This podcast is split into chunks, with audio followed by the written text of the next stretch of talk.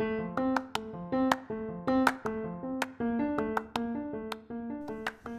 soy Fer y hay libros por leer.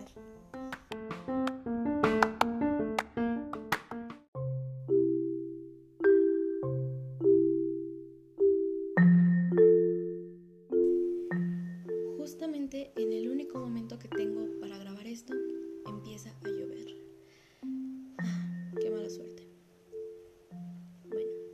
bienvenidas y bienvenidos al cuarto episodio del podcast. En esta ocasión voy a hablarles del lanzamiento de algunos libros para el resto del 2020.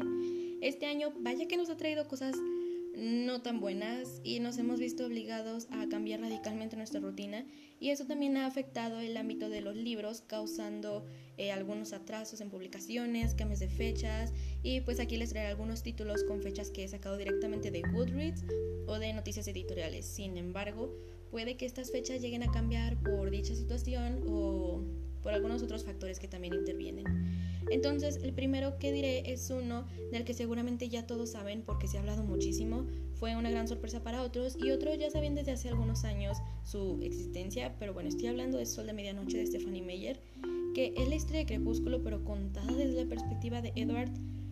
Personalmente yo no tengo mucho interés en este porque no me leí la saga y no creo hacerlo, al menos no en un futuro cercano, pero bueno, Sol de Medianoche sale el 4 de agosto. Otra publicación que es así me hace especial ilusión es la secuela de mi libro favorito. Realmente me emociona bastante. Eh, quiero regresar de nuevo al mundo de Basis y pues ya se había anunciado desde hace un par de años que se haría una secuela. Sin embargo, no teníamos ni fecha, ni noticias, ni título, ni nada. Pero la semana pasada se reveló que se titularía Ready Player 2. Iba a decir Ready Player 1, no, es Ready Player 2. Digo, un título muy ad hoc. que saldrá en Estados Unidos el 24 de noviembre. Realmente no sé si una secuela es muy necesaria, creo que la novela es perfecta como autoconclusiva, te deja soñar con el futuro de los personajes, eh, se me hacía perfecta. Eh, pero bueno, aún no se sabe bien de qué va a ir la trama de esta segunda parte y de cualquier forma yo lo voy a leer porque me encanta Ready Player One, me encanta la pluma de Ernest Klein, la nostalgia me gana, así es que yo voy a estar ahí leyendo este libro. El siguiente libro del que eh, ya ha salido la trilogía completa, pero en Estados Unidos eh, y en inglés. Bueno, seguramente ya en todo el mundo, pero solamente ha salido en inglés. Eh, y los primeros dos libros son los que ya han sido traducidos. Y este 20 de julio sale ya la tercera parte en español de la trilogía El arco de la guadaña de Neil Schusterman y se titula Trueno que bueno, la saga trata sobre un futuro distópico en el que los humanos son inmortales.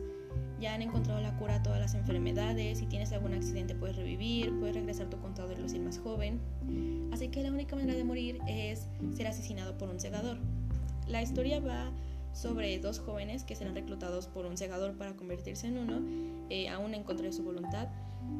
Yo leí el primero de esta entrega en español en febrero y realmente me gustó mucho. El universo que, que, creó Neil Schusterman se me hace demasiado interesante. Me encantan las, las, distopías.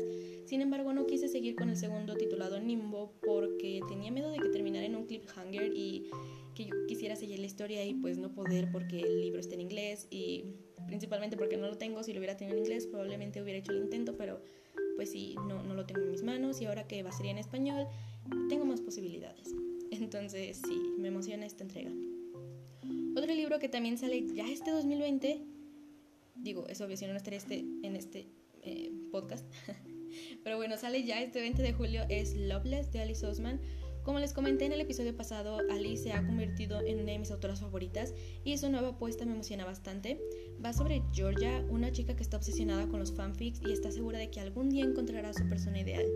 Cuando entra a la universidad, ella está lista para encontrar su romance, pero cuando su plan causa estragos entre sus amigos, Georgia termina en su propia comedia de errores y termina eh, preguntándose por qué el amor parece tan difícil para otras personas, pero no para ella.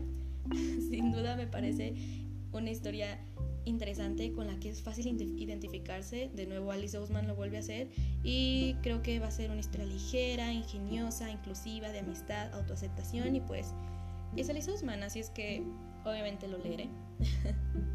y bueno, el siguiente libro salió el pasado 2 de julio y es el nuevo libro del famoso autor Stephen King, titulado La sangre manda, que esta novela son cuatro historias cortas que son It Bleeds sobre Holly Gibney, que esta, eh, este personaje ya ha salido en otras novelas del autor como en Mr. Mercedes y va a tratar sobre que investiga el brutal atentado en una escuela de Pensilvania.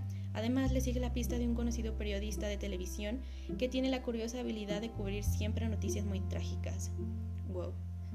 La siguiente historia se llama Mr. Harrigan's Phone, que trata sobre el pequeño Craig que después de conseguir algo de dinero en un rascador de lotería le compró un iPhone a un amigo y por determinadas circunstancias el teléfono acaba enterrado en un cadáver. Wow.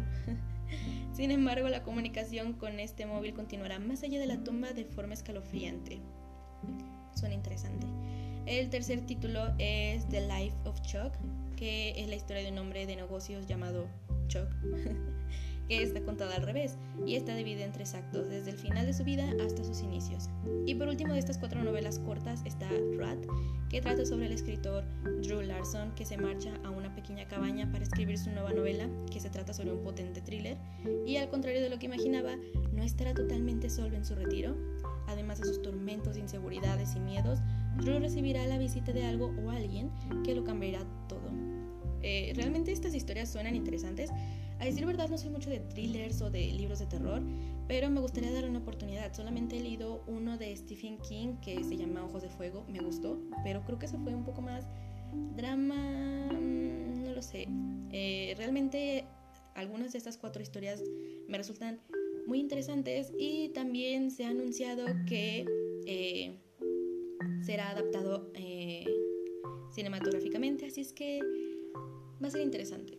Después de Stephen King sigue algo infantil.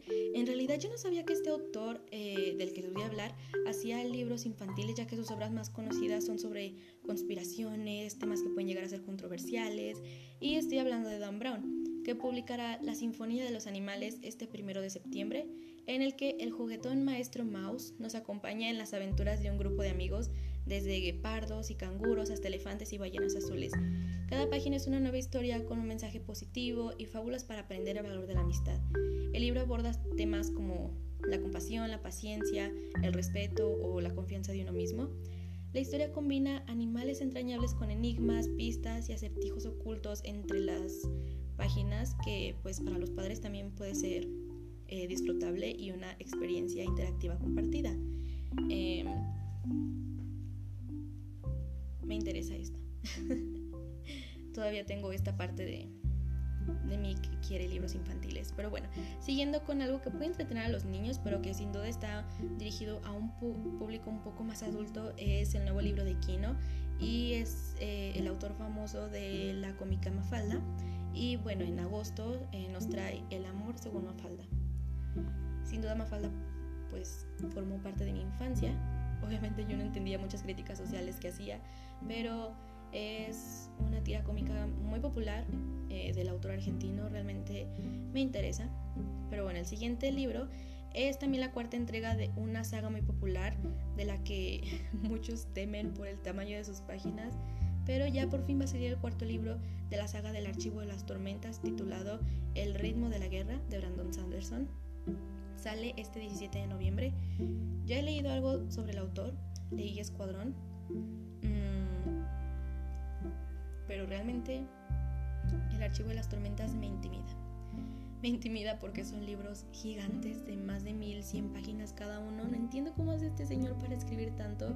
Cada libro que saca tiene más de 1000 páginas. Bueno, Escuadrón no, tenía como 400. Pero bueno, este es el cuarto y al parecer faltan otros tres y, y, y no. Vais, lo siento, son muchas páginas y me siento intimidada.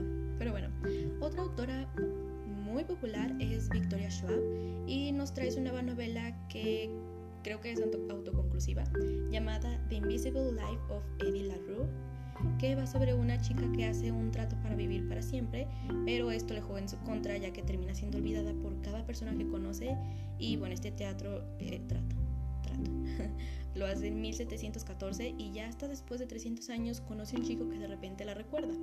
Desde que supe sobre este libro realmente me interesó y pues sí, quiero leerlo. Sale el 6 de octubre. Y por último, otro cuatro, libros cuatro libros, cuarto libro que, bueno, es, es la ocasión... Eh, lo siento. Se me lengua la traba. Es el cuarto libro de la saga Wolf Song de T.J. Klune. Eh, va sobre un romance prohibido. Realmente no he leído nada de esta saga. Me llama un poco la atención, pero creo que jamás le he dado la oportunidad. Solo sé que pues va sobre sí un romance homosexual entre como dos digamos un Romeo y Julieta versión no lo sé, no quiero equivocarme, así es que no sé casi nada de esto, pero la cuarta entrega llamada Brother Song sale el 13 de octubre. Y pues bueno, estas son algunas novedades de las que he podido investigar. Intenté que fueran unos géneros algo variado para traer un poquito para todos. Genial, ya justamente cuando voy a terminar deja de llover. Como les digo, debido a las circunstancias es posible que las fechas lleguen a cambiar, pero hasta ahora esto es lo que se ha anunciado. Y bueno, espero que les haya gustado, que les haya sido de utilidad y esto es todo, así es que hasta el próximo episodio.